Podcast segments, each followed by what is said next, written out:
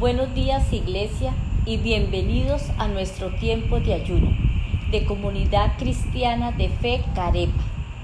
Les agradecemos habernos acompañado en este tiempo y les informamos que es el último ayuno del año.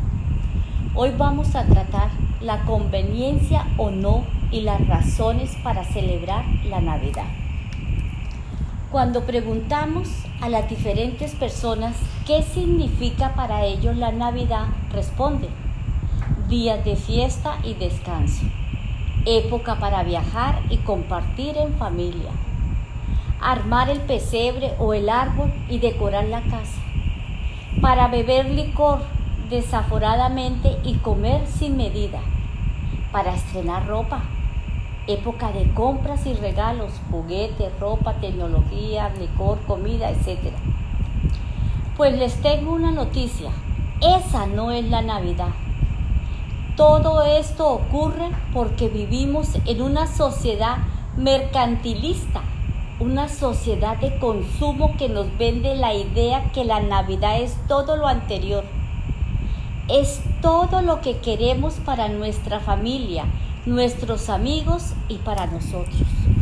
Es que esta celebración, que es casi universal, se centra solo en una fecha, en un día y con un énfasis totalmente distinto a lo que realmente significa.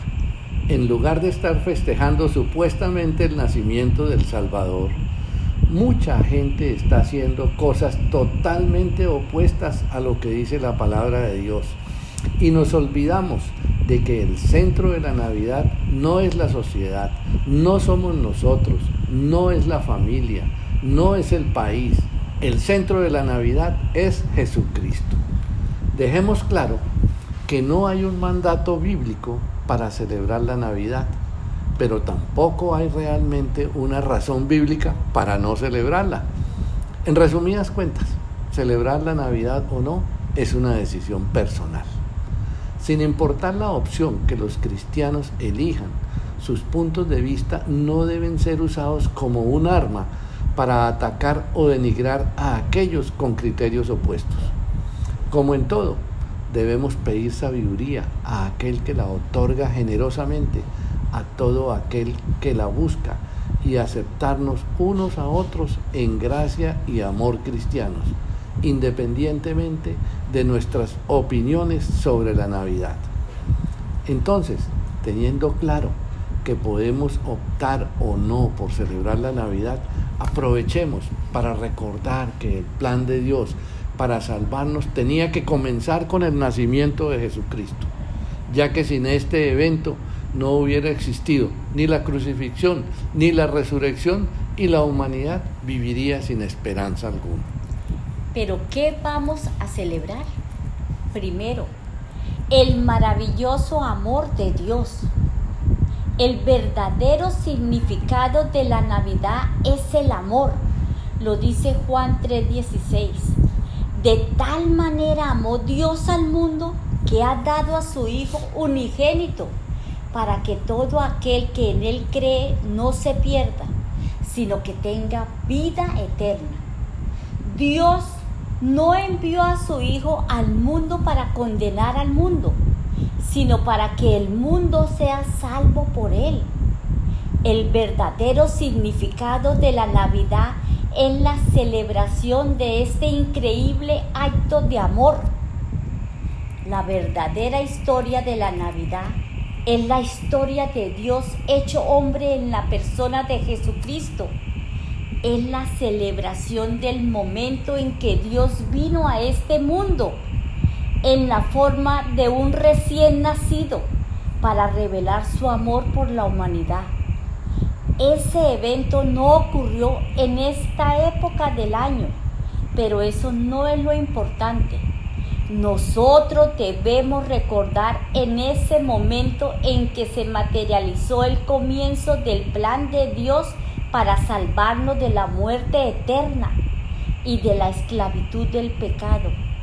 Y comenzó con el nacimiento de Jesús, teniendo en cuenta que Él se hizo 100% humano, aunque Él es también 100% Dios, lo dice en Colosenses 2.9, pues en Cristo habita toda la plenitud de Dios en un cuerpo humano.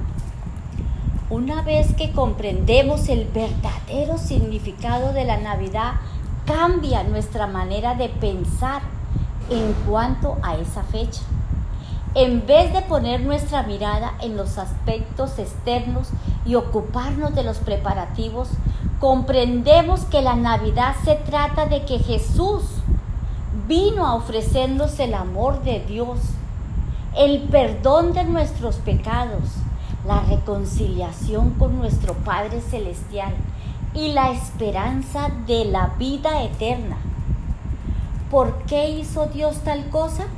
Porque nos ama. ¿Por qué fue necesaria la Navidad en Cristo? Porque necesitábamos un Salvador. ¿Por qué nos ama Dios tanto? Porque Él mismo es amor y lo confirma en primera de Juan 4:8. El que no ama no conoce a Dios, porque Dios es amor. ¿Por qué celebramos la Navidad cada año? Por gratitud hacia Dios por lo que hizo por nosotros conmemoramos y celebramos su nacimiento, obsequiando los regalos unos a otros para adorarlo y también para acordarnos de los pobres y los menos afortunados. Dios amó a los suyos y proveyó el camino, el único camino, para que pasemos la eternidad con Él. El amor de Dios es un amor perfecto. De hecho, es el amor y el amor busca dar antes que recibir. Lo segundo que celebraremos en la Navidad es el perdón de nuestros pecados y la reconciliación con Dios, con nuestro Padre Celestial. Dios sabía que el único ser perfecto que podía pagar un sacrificio sin precedentes por la humanidad para que todo hombre en todo lugar pudiera tener acceso a un perdón completo era Jesús, su Hijo.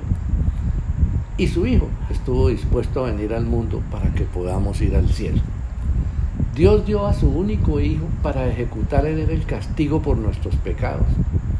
Él pagó el precio completo y por eso estamos libres de condenación cuando aceptamos este regalo gratuito de amor. Romanos 3:23 nos dice que todos hemos pecado y hemos sido destituidos de la gloria de Dios. Eso significa que hemos violado la ley, y no hemos cumplido su voluntad. El único que puede reconciliarnos con nuestro Padre Celestial es Jesucristo. No existe otro camino para llegar al Padre sino solo por medio de Jesús.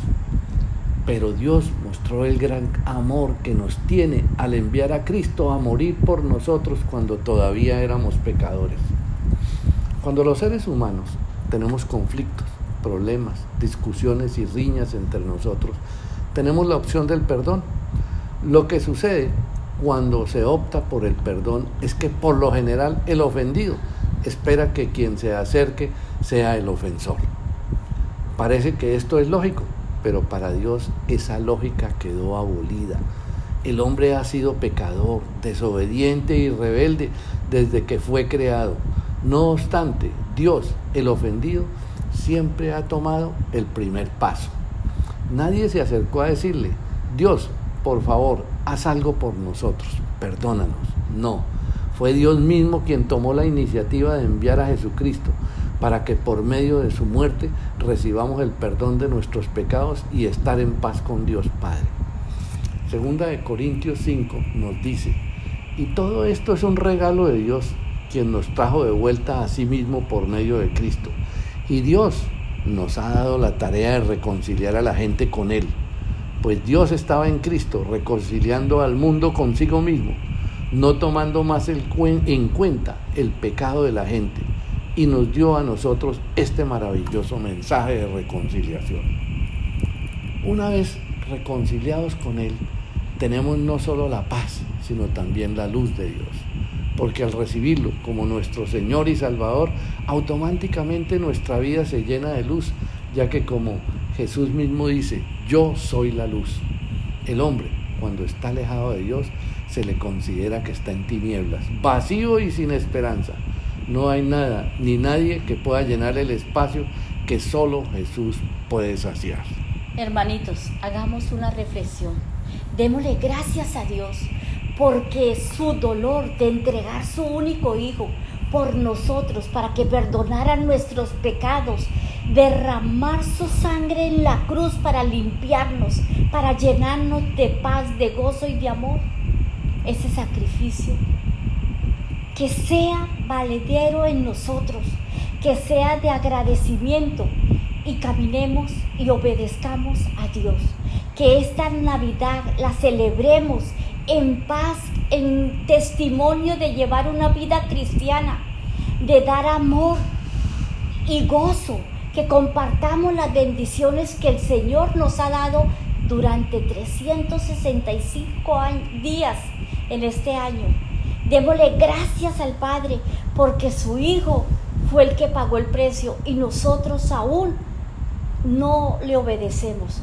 Hagamos una reconciliación nosotros de qué hemos hecho bueno, qué hemos hecho mal, qué hemos agradado a Dios, qué hemos hecho mal, que Dios no le haya gustado con nuestros hermanos, con nuestra familia. Tengamos una reflexión y pidámosle perdón a Dios y al que hemos ofendido. Y tengamos vida para tenerla en servicio al Señor. Que Dios los continúe bendiciendo y el Señor los llene de bendiciones. Gracias hermanitos. Amén.